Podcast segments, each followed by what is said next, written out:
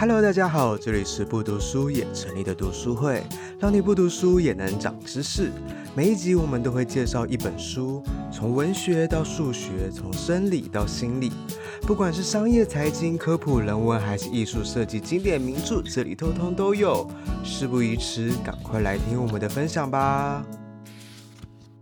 我要介绍这本《活了一百万次的猫》。那我先介绍书，然后再介绍作者好了。这是一个虎斑猫，就是这这个绘本的主角。对，那他这一本一开始就开门见山，说他是一个活了一百万次的猫。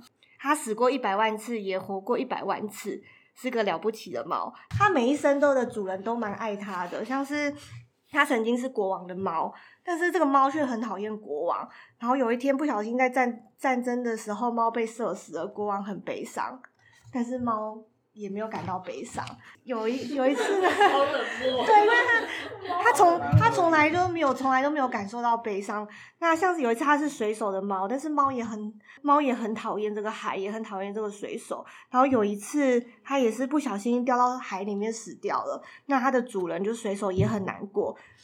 但是猫本身就是，对，它也感受不到难过。它书一开始就有说它是它是永远不会死掉的猫，就是它死掉后就会马上再活起来，死掉再活起来，它是可以就像是有点。然后像它曾经也是马戏团魔术师的猫，但是它也很讨厌马戏团，就是它是一个很厌世的猫，就是主人每一生的主人都很喜欢它，像是它也曾经是一个小偷的猫，这个猫这个小偷都会。故意去那个家里有狗的地方偷，因为狗看到猫就一直叫嘛，那就是它就会趁这个混乱中就是去偷东西。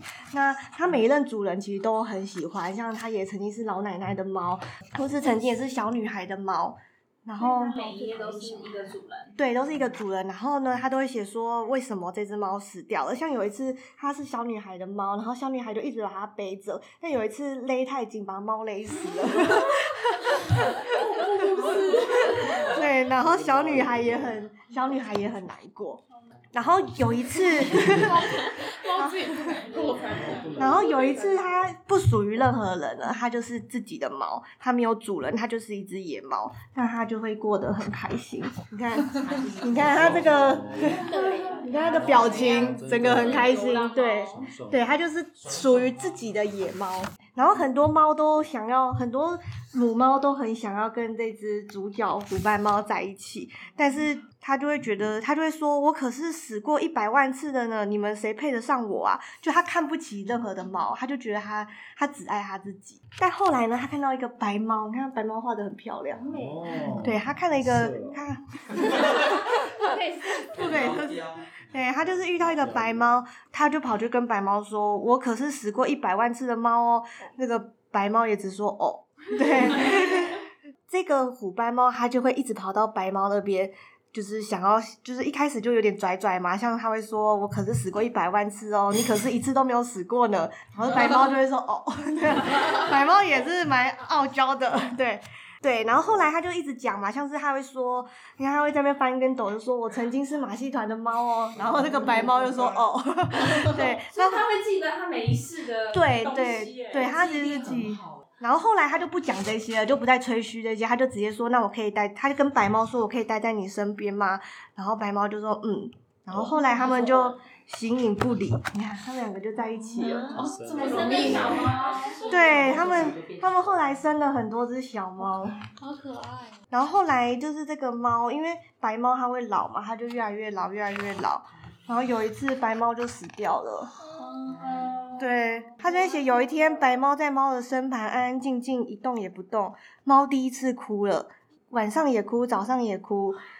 猫哭了一百万次，一天又一天，直到有一天中午，猫不再哭泣，猫在白猫的身边安安静静的，一动也不动了。对，所以猫再也没有活过来了。好就就结束。不要哭。对啊，所以有些人会觉得说，这本好像不只是给小朋友看，就是它里面讲到不只是爱情那么简单，又讨论到一些生死哲学，或是甚至有些人觉得它还可以让人去思考活着的意义。所以作者佐野洋子是非常有名的绘本画家，我可以介绍一下这个作者。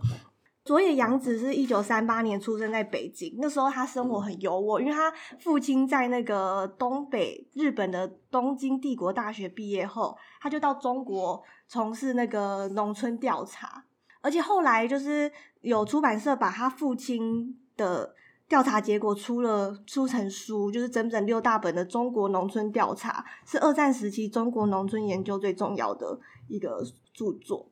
那后来一九四五年就是日本战败嘛，二次世界大战日本战败，那他们就很像难民，因为他们是日本，他们其实是日本人，可是在中国。那九岁的时候，他们就被遣返回日本。然后，但是他其实这个作者，他对中国啊，对北京一直情感很强烈。他甚至在他后来快要过世，因为他最后是因为癌症走掉。他在过世前几年，还有回到北京去试图找他小时候生长的那个四合院。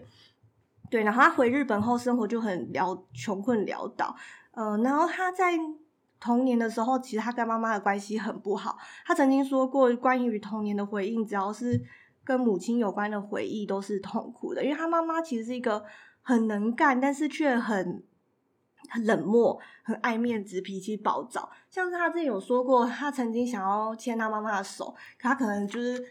不要把他的手放到妈妈的手里面，他妈妈就发出一的声音，然后把他甩掉。对，对，而且他哥哥，他像是他妈妈，好像因为他有一个哥哥，作者有一个哥哥跟两个弟妹，他两个弟妹又有点自闭症，所以他妈妈好像也都不太喜欢那两个弟妹，也都不太照顾他们。然后他哥哥在他小时候就也不是突然，就是因为生病过世，所以他妈妈就变本加厉的对他们很不好。所以有些人会觉得说，这本书的猫好像也在作者，就是他们会觉得那个佐野洋子是在画他自己，就是他可能一直在一直在追求某一种感情。那他后来就是，他就读了日本的那个艺术大学，然后后来到德国有学习版画一年，然后就开始画过很多的绘本。他的绘本不知道大家有没有看过，像这些什么飞天狮子啊，我是圣诞树。我是猫耶，猫。对，还有老伯伯的雨伞，啊好像是就是蛮有名的绘本画家。嗯这本书就是大家解读都不一样，像是有人就会说什么要先会爱自己才会爱别人，因为像这个猫不是以前都是大家就是别人的猫，国王的猫啊，小偷的猫，美小女孩的猫，它都是别人的猫。后来它成为野猫后，它就是很开心嘛，所以有人会解读说，那你要先会爱自己后，你才能爱别人。那有人当然就是很直线的解读，就是不需要活一百万次啊，真爱只要一次就够，就是那种比较直线式的解读也有，对。那讲一个蛮有趣的，就是佐野洋子他其实绘本蛮多猫的嘛，刚刚看到他有三四本都是画猫，然后就有人问过他说，你是很你是特别喜欢猫，然后作者在访谈中回答说，因为画狗我担心画不好，所以我就画猫。好，我分享完了，就是一个 有点悲伤了，有有人又有人说就是。他前面那一百万年都不是真正的活着，就是他遇到真爱后，对，然后他遇到真真爱后才有活着的感觉。对啊，我觉得很难过。好了，我分享完了，谢谢。